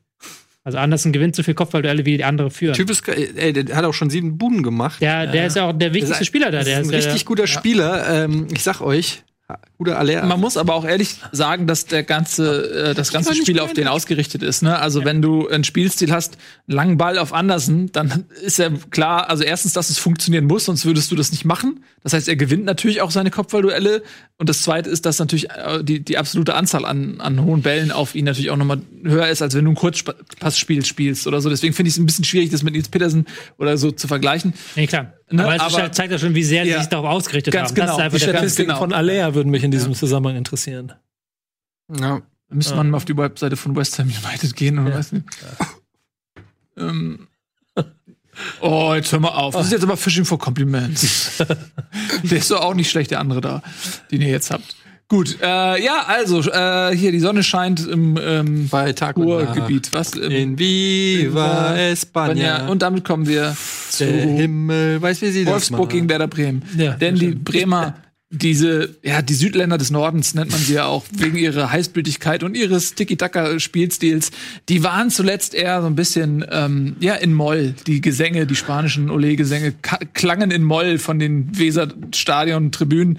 Aber das hat sich jetzt geändert, denn man hat einen sehr überraschenden ähm, haha, lol, Derby-Sieg gegen Wolfsburg feiern dürfen. 3 zu 2. Das Ende der Krise. Nico, erzähl doch mal. Das ist der Grund, einzige Grund, warum ich wieder hier bin, ne? das weißt du. Ja, ich weiß, es ist kein Zufall. Ich, ich stand schon einige Male hier vor der Tür Zufall. habe nee, verloren. Ich war doch hier nicht, ja. Ja. Aber das Lustige ist, und das habe ich irgendwo, ich hab's bei Twitter, es gibt ja, ich folge bei Twitter so einem, so einem, so, so einem Experten. Da ist er der, wieder. hat- der hat Was da- habe ich geschrieben? Sag's mir. Ja, das, nee, das war's nicht. Es war noch ein größerer Experte. Er hat Was? irgendwas davon geschrieben, dass es ganz lustig ist, dass Bremen sonst immer so viele Punkte liegen gelassen hat und jetzt gegen Wolfsburg halt es genau andersrum gemacht hat und aus ganz wenig auf einmal einen Sieg holt, weil Wolfsburg die Dinge liegen lässt. Und Ja. genauso hat sich auch angefühlt. Das klingt nach einem Tobi Escher-Tweet. Hast du das? Hast du es, Escher? Lass den Scheiß, mach es ordentlich. Ja, genau, okay, entschuldige. Ich warte. nee, aber also das Problem ist, du kannst Tobi Escher dabei äh, zulesen, äh, mitlesen, wie er das schreibt. Und ich denke immer genau das Gleiche, weil dieses Spiel, wir haben wirklich gefühlt dreimal aufs Tor geschossen, haben ansonsten das äh, schon äh, mutig und kompakt und so gemacht. Und ich höre Kofeld vor dem Spiel reden, dass wir Wolfsburg den Kampf anbieten müssen, weil dann sind wir spielerisch besser. Und ich denke mir, ja, ich bin auf jeden Fall Team Kofeld, aber ich habe echt Angst davor, wenn er solche Sachen sagt.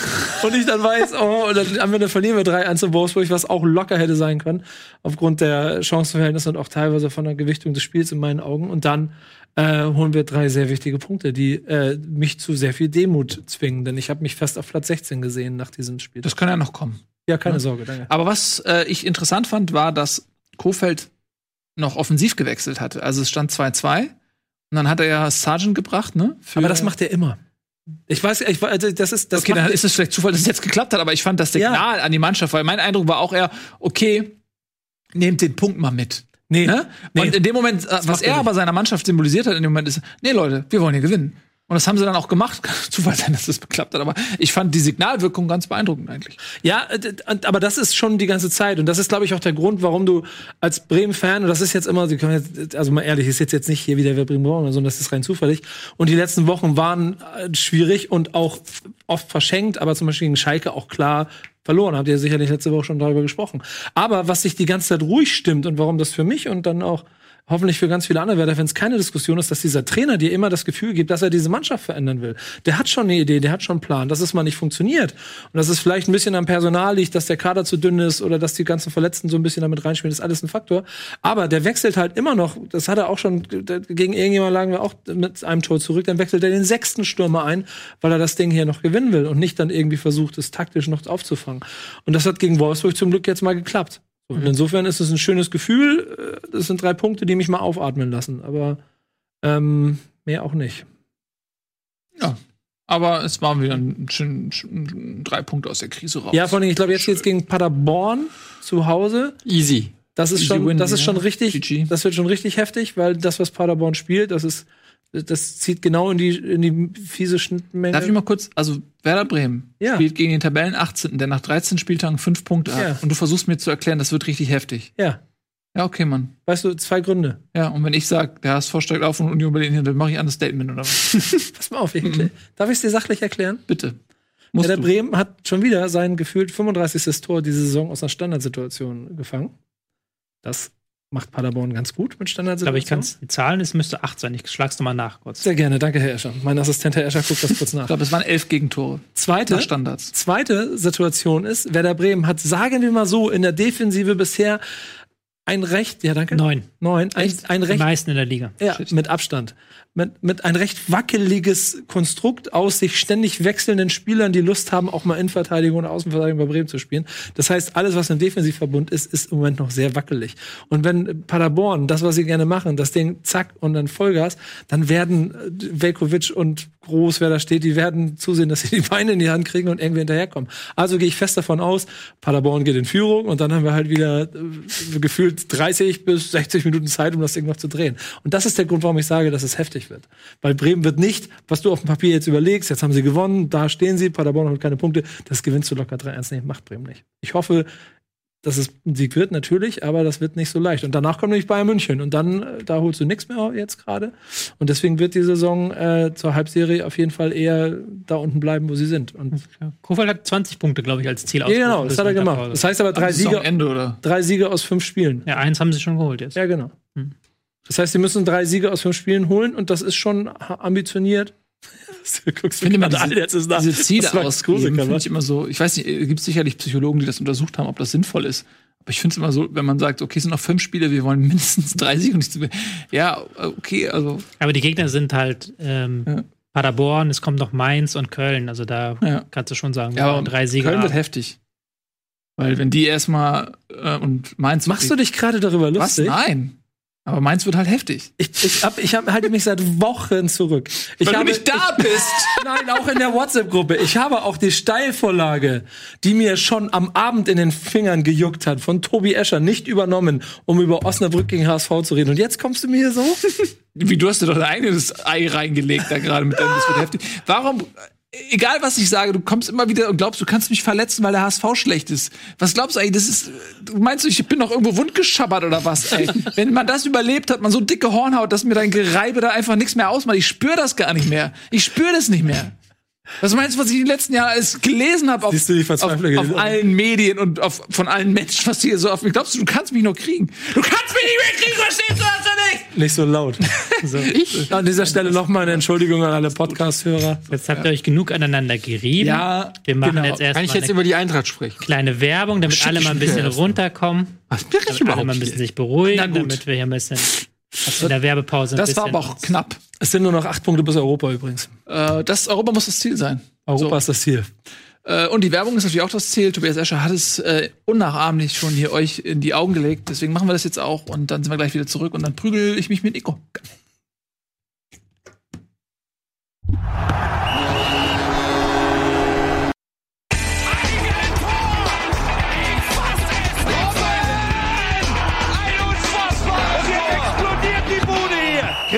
Denn nicht zu viel. Das ist ein guter Mann. Und nächstes Mal hau ich dir direkt auf die Fresse, nicht so wie eben in der Werbung. Leute, Also wir ist sind jetzt wieder drauf. Freund, ja? Wir sind wieder drauf. Du weißt, Ich hoffe, du hast deine Lektion gelernt jetzt. du weißt, ne? Leute, Du Leute. Nächstes Mal richtig es ist ein Anruf, ne? Oh, warte mal, warte mal. Es ist ein, es ist ein Anruf. Weil du Flairs Nummer hast, Es ist ein Anruf von mir, weißt du? Und du kannst hier nicht mehr über die Straße gehen, ist dir schon klar. Okay, Mann, alles klar. Schön vorsichtig. Warum auch immer das so funktionieren würde. Hi, Straßen klappen sich auf. Hey, da seid ihr. Herzlich willkommen zurück. Ich kenne den Straßenbaumeister persönlich. Der reißt die alle ab, die Straßen. Dann kannst du da nicht mehr rübergehen. So, schön, dass ihr da seid. Wir reden noch ein bisschen über die anderen Spiele und dann gleich noch mal ein bisschen Vorschau auf die Eintracht. Verzeihung. Ich habe noch ein bisschen Blut von Nico äh, quasi gerade aus dem Gesicht geleckt, damit ähm, der Schaden, den ich angerichtet habe, für euch visuell nicht so ins Auge springt. What? Red weiter. Verstehst du das nicht? Das glaubt dir eh keiner. Geh einfach, mach doch einfach weiter. Ich, du machst mal, was bist du auf Facebook? Er, er, ist, er, ist schon, er ist schon wieder Na, shoppen. jetzt check ich, na, das ist so ein Schwachsinn. Gibt's doch gar nicht. Also, wir reden jetzt noch ganz kurz über das, was übrig geblieben ist. Hoffenheim gegen Düsseldorf. Machen wir mal ein bisschen kurz. Äh, Hoffenheim 1-0 geführt. Und ich hatte das Gefühl, die sind so ein bisschen hochnäsig umgegangen. Und dann Düsseldorf kurz vor Schluss, wie sie es oft machen, in Person von ähm, hier Henrichs, was? Wie heißt er noch? Hennings. Rufen Hennings. Hennings. Entschuldigung, Rufen Hennings. Ähm, zum Ausgleich gekommen. Saison von Nummer 10. Was Wahnsinn ist, dass erstmal das, das Rufen Hennings Bundesliga spielt und bereits zehn Saisontore hat. Punkt erstmal, Punkt. Ja, Punkt. Aber ich meine, es ist ja wirklich so. Rufen Hennings spielt Bundesliga und äh, hat zehn Tore nach 14 Spielen oder so. Das ist, äh, wenn mir das jemand vor drei Jahren erzählt hätte, ähm, hätte ich es nicht unbedingt geglaubt. Aber äh, Respekt, der trägt die Fortuna gerade so ein bisschen. Ähm, wie habt ihr das denn gesehen? Habt ihr das auch so gesehen wie ich? Fand ich genau so, ja. PTV. Oh Gott, Alter. Zehn, zehn Heute, heute ist, heute ist, heute, oh. Das ist so ein bisschen äh, nicht ganz so heftig wie bei ähm, Union, weil Fortuna keine langen Bälle rausschlägt, aber das ist schon mit Flanken auf Hennings und der soll das Ding dann reinbringen. Und da hat dann Hoffenheim ein bisschen zu naiv verteidigt. Punkt. Ja. Unnötig. Okay. Jetzt hat man, ja, ich meine, Hoffenheim hat so, so eine krasse Serie hingelegt, haben sich wirklich da nach oben gespielt und äh, dann haben sie jetzt zwei vermeintlich leichtere Gegner mit Mainz und Düsseldorf und holen aus diesen beiden Heimspielen, war doch beides Heimspiele, ne? Ein Punkt. Also es ist da, ist, da wäre ich jetzt als Hoffenheim, Hoffenheim Ultra, wäre ich jetzt auch ein bisschen pisst. Ja, ähm, Kramaric hat es ja auch angesprochen, der, dass die Fans zu Recht enttäuscht sein dürfen nach so einem Spiel, weil sie nicht ähm, offensiv das zeigen, was sie können. Und hat auch ziemlich einen Rundumschlag gemacht. Äh, ein bisschen. Ich finde ja immer, das ist ja, sage ich ja seit Jahren, das Torverhältnis lügt nicht.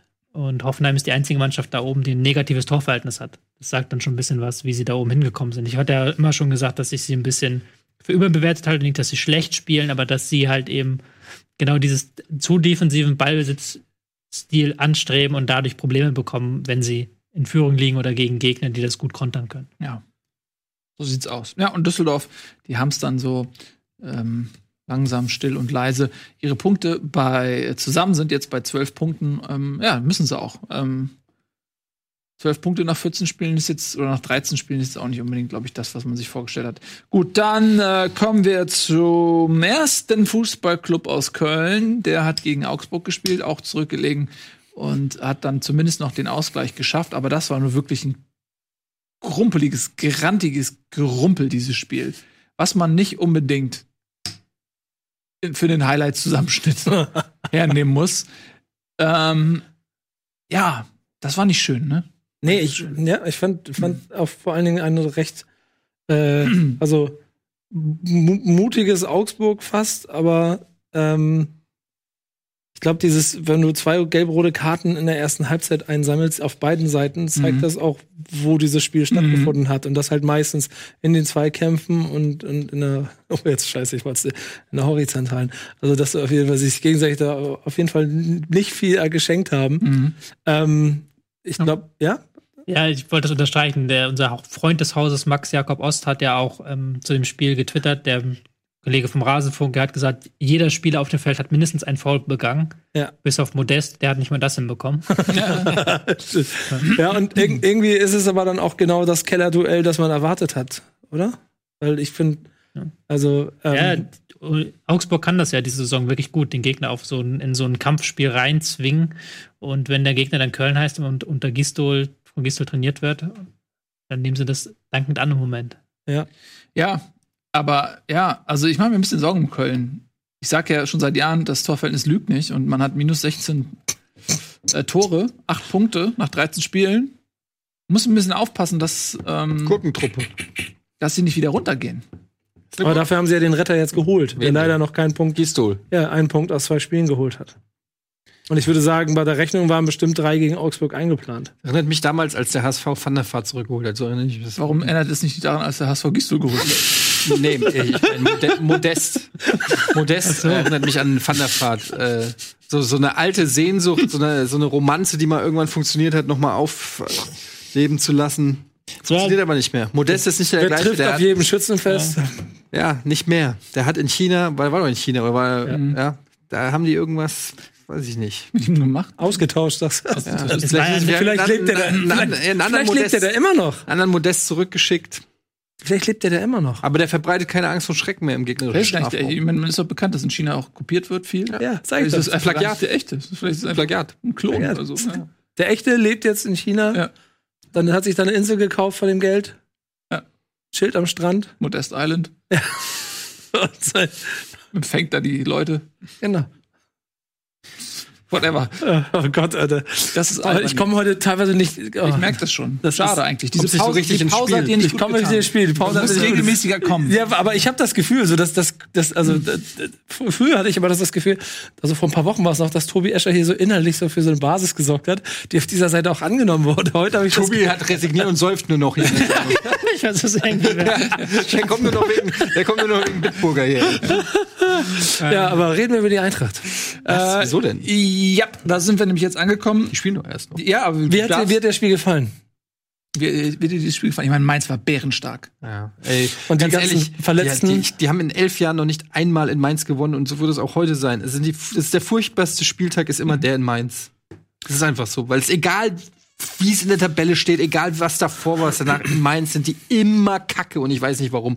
Ich glaube, es liegt an der kurzen Anfahrt.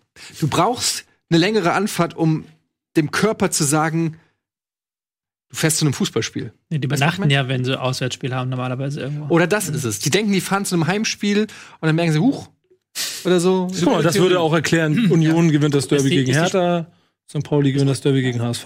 ist die spannende Frage, ähm, ob sie normalerweise Teams übernachten ja größtenteils in, selbst wenn sie Heimspiel haben, am Tag vorher im Teamhotel. Ja. Macht das die Eintracht auch? Oder kommen, kommen die per Fahrgemeinschaft alle? Das, es gibt auch, es gibt ja mittlerweile, das war jetzt lange Jahre war das ja Standard und es gibt mittlerweile Trainer, die das abschaffen, die das Teamhotel abschaffen, die sagen, die Spieler sollen die Nacht vor dem Spiel im eigenen Heim verbringen. Gibt halt beide Wege, die du das machen kannst. Ich weiß, das hat jetzt nichts mit Main zu tun, das ist ein allgemeiner Punkt gewesen, der mir gerade eingefallen ist, weil du es gesagt hast. Ja, aber äh, spielerisch äh, finde ich unheimlich schwer, jetzt mal unabhängig von dem statistischen äh, Ding, dass ähm, da seit äh, Jahren nichts geht, äh, schwer einzuschätzen, weil ich finde Mainz auch so schwer einzuschätzen ist. Irgendwie sind die eh jedes Jahr schwer einzuschätzen und auch dieses Jahr wieder weiß man nicht, ähm, erwischen die so einen guten Tag, wo dann irgendwie alle Spieler, die sonst nie was reißen, irgendwie plötzlich mega gut spielen oder wird es eine Katastrophe? Und die Eintracht ist auch ähm, gerade in der Bundesliga, ähm, ich habe mir das mal, wenn man sich so auf Kick anguckt, dann siehst du ja immer, die, die, die Bilanz ist halt ähm, Sieg, Niederlage, Sieg, Niederlage, Sieg, es ist Also, total wenn ich mal zusammenfassen darf, du befürchtest, heute Abend gibt's Eintracht-Prügel. Oh mein Gott. ähm, ja, normalerweise ist es so stark gespielt in London. Zwei äh, tolle Kamada-Tore, sich Selbstbewusstsein geholt mit so einer Sache. Das bedeutet, die Diva am Main hat heute keinen Bock. Das ist einfach so. Das Okay. Ist, da kannst du echt, ja, schalt eine Wette rein, ein Zehner auf Mainz. Wäre ein wichtiges Spiel, also wäre wichtig, dass sie das um gewinnen. weil dann, dann hätten wir bringt den ja Anschluss an die Europa League-Ränge, wären dann relativ nah dran an der Sache und ansonsten hat man schon so ein bisschen so ein kleines Polster und ist dann etwas im Nirgendwo. Graue. Maus, ja. Ja. ja. Also ich, ich finde es, ja, es, ah, ich habe gar keinen Bock, ehrlich gesagt. Ja, dann, so nicht, Alter, wie negativ du bist. Dein Verein spielt heute schön hier im, im Karnevalsderby da gegen, gegen Mainz und äh, freu dich doch, der Spieltag ist vorbei, du kriegst noch einen Sahne-Nachschlag hier Ich finde heute. diese Montagsspiele ganz, ganz schlimm. Ich gehöre überhaupt nicht dazu. Ihr habt alles schon, die Tabelle steht, es wird schon ein Strich unter die, unter die äh, unter den Spieltag seit- gemacht. seit ihr habt eine halbe Saisons fühl Ihr habt eine so. halbe Stunde. Ja gut, aber Ja. zu Recht auch. Eine halbe ja. Stunde habt ihr schon über den nächsten Spieltag geredet. Ja. Übrigens, das Lustige ist, dass wir das Montagsspiel haben und das Freitagsspiel. Gab Genau. sowas schon mal? Ich weiß Ja. nicht. Ich weiß auch nicht, ob das gut oder schlecht ist. Habe ich mich auch schon gefragt. Ist das nicht ein bisschen fies? Einerseits dann nur vier Tage Pause. Andererseits wiederum gut. Die Woche darauf ist ja wieder Europa League und dann hat ähm, Eintracht da eine lange Pause vor der Europa League. Ja. Weiß, So nicht, kann man das natürlich auch sehen. weiß nicht, wie du das siehst. Bei mir ist das Glas immer halb voll, Tobi.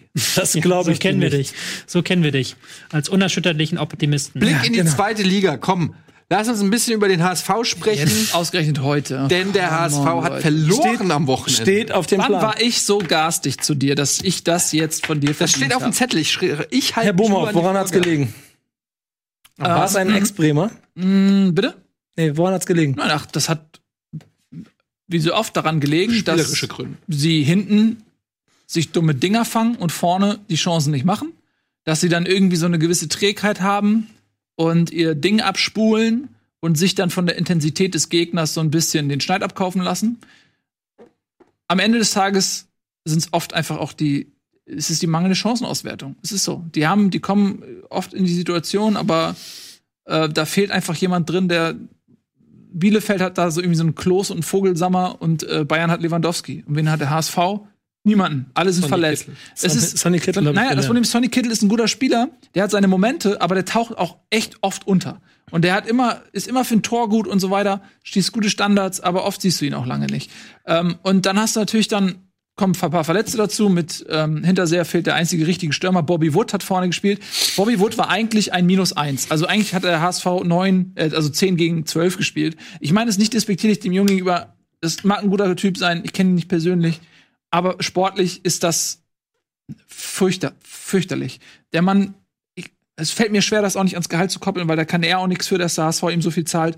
Ähm, ich glaube, der verdient in der ersten Liga dreieinhalb Millionen, in der zweiten Liga zweieinhalb Millionen oder sowas. Das ist abstrus. Ja, aber er hat Und auch der- zwei gute Spiele am Stück, das darfst du nicht vergessen. Ja, 2015 mal. Ja. für Union Berlin. Nee, also, aber was ich meine ist, er hat quasi mit einem Fehlpass auch das, das äh, Gegentor eingeleitet und ähm, war sowas von überhaupt nicht da. Und das ist, äh, da sieht man, dass es beim HSV vorne wirklich noch fehlt. Martin Harnik ist kein klassischer äh, Abschlussspieler. Ähm, und äh, Hinterseher ist eh so ein bisschen in der Formkrise und ist einfach auch verletzt. Dann hast du einen äh, Aaron Hunt, der in der Mannschaft hoch angesehen ist und immer gute Trainingsleistung bringt, aber der ist entweder verletzt oder erkältet.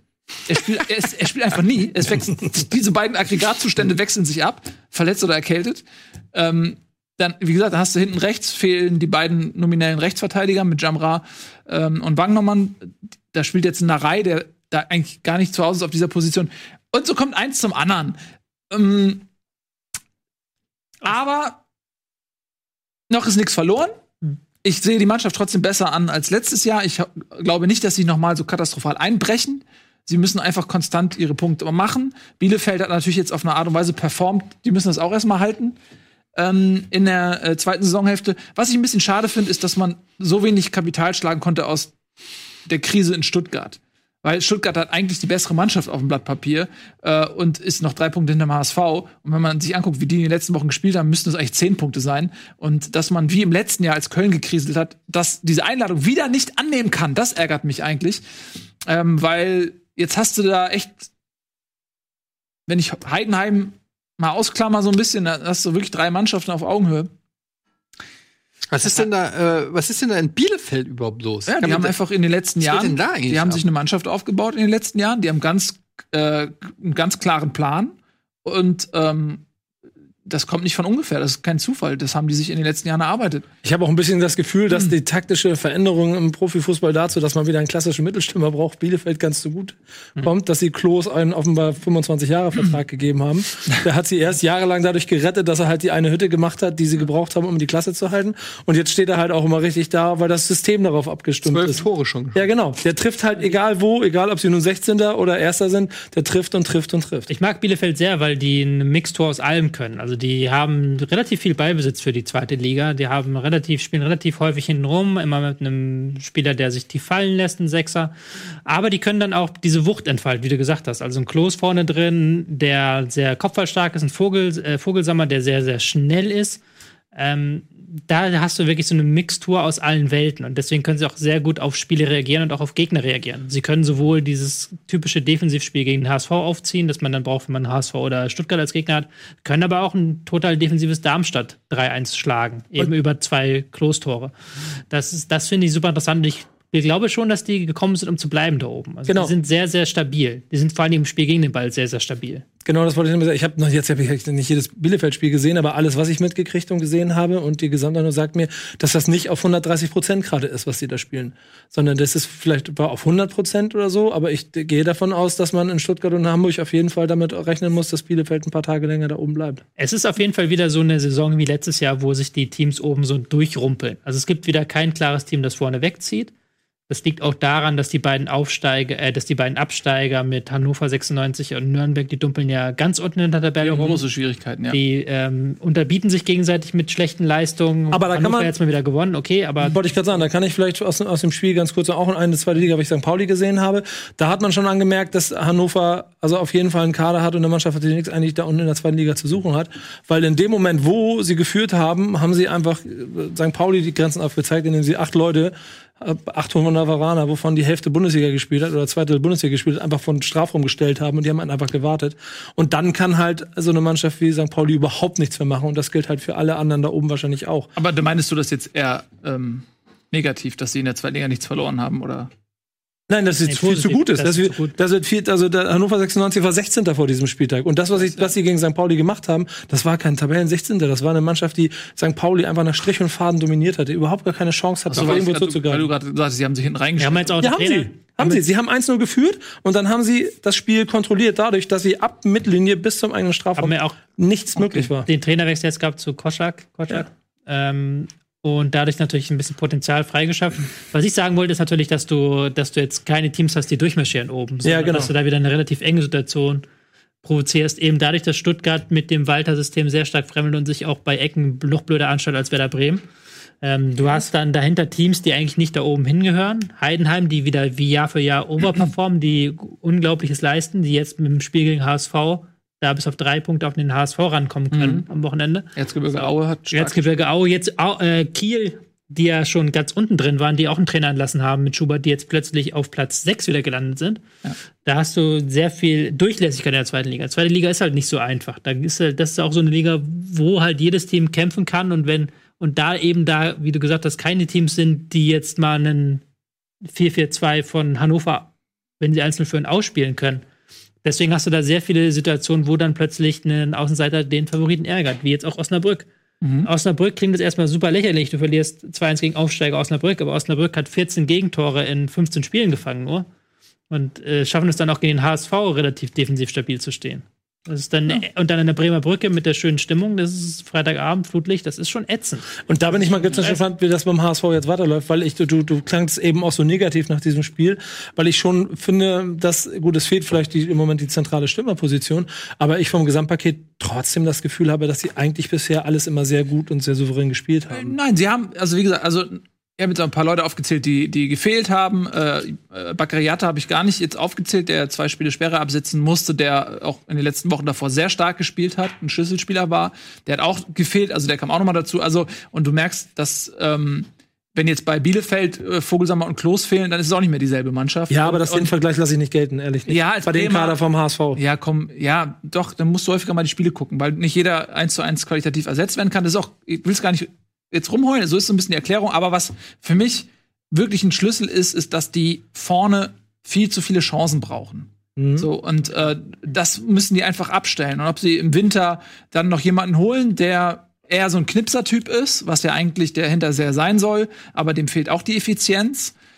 Ähm, wie gesagt, Bobby Wood ist, ist de facto nicht mehr existent. So, es ist, tut mir leid, aber der, der ist nicht mehr da. Der kann eigentlich Regionalligamannschaft spielen, wenn er nicht einem Jungen da den Platz wegnehmen würde. Tut mir leid, so hart klingt, ist es aber so. Passt auch nicht zur Spielanlage derzeit. Also Ja, erst ist er, war er immer ein Stürmer, der bei seiner Geschwindigkeit kam. Das brauchst du beim HSV nicht und der hat diese Geschwindigkeit auch nicht mehr. Also Er Bobby hat die Wood Geschwindigkeit nicht mehr, es geht aber auch um technische Sachen. übrigens der- Ballverarbeitung. Er ist er ist ein. Stürmer, wenn die Geschwindigkeit kam und er hat die Geschwindigkeit. Naja, das ist Ja, ja, das ist so. brutal. Also, dann soll er, das, soll er einen anderen Beruf suchen. naja, Na, er könnte vielleicht in einer anderen Zweitligamannschaft besser funktionieren als beim HSV. ja. Das würde ich damit sagen. Aber Ja. beim HSV passt das halt nicht, wenn du gegen Osnabrück dich, dich die sehr mutig gespielt haben, da musst du halt dich irgendwie durchkombinieren. Dann brauchst du einen Hinterseher, eher, der auch mal einen Ball Ja, ablegen genau, das meine ich. Und der hat gefehlt und ähm, vielleicht machen sie da im Winter noch mal irgendwas, ähm, dass die Chancenverwertung noch ein bisschen besser wird. Ansonsten, wie gesagt, ich bin immer noch nicht pessimistisch, aber aufgrund der letzten Saison auch bin ich sehr vorsichtig. Das kann sehr schnell auch nach hinten losgehen, äh, wenn, wenn Bielefeld und Stuttgart mal also ihr Tempo beibehalten, beziehungsweise Stuttgart noch mal auf ähm, die Tube drückt, was sie machen werden in der Rückrunde. So, wir drücken auf die Tube, weil die Sendung vorbei ist. Äh, jetzt im Anschluss gibt's gleich Sports-Duell Ja, mit mal euch gucken, wie beiden. Nico heute aussieht bei Sportwette. Ja, was spielt ihr denn? Keine Ahnung. Ist wir, das haben ein uns, wir haben uns, wir haben der Regie gesagt, überrascht. Also seid ihr beide ganz gut drin. Echt? Mir aber egal, ich mache ihn in allen fertig. Okay. Vielen Dank fürs Zusehen. Morgen früh gibt's dann eine niegelnagelneue Folge Bundesliga International. Da geht's unter anderem auch über die, um die Nationalmannschaft, um die Europameisterschaft. Schaut auf jeden Fall rein. Vielen Dank fürs Zusehen. Gleich gibt's die beiden Jungs. Tschüss und auf Wiedersehen. Bundesliga wird präsentiert vom Football Manager 2020. Diese Sendung kannst du als Video schauen und als Podcast hören. Mehr dazu unter rbtv.to/bundesliga.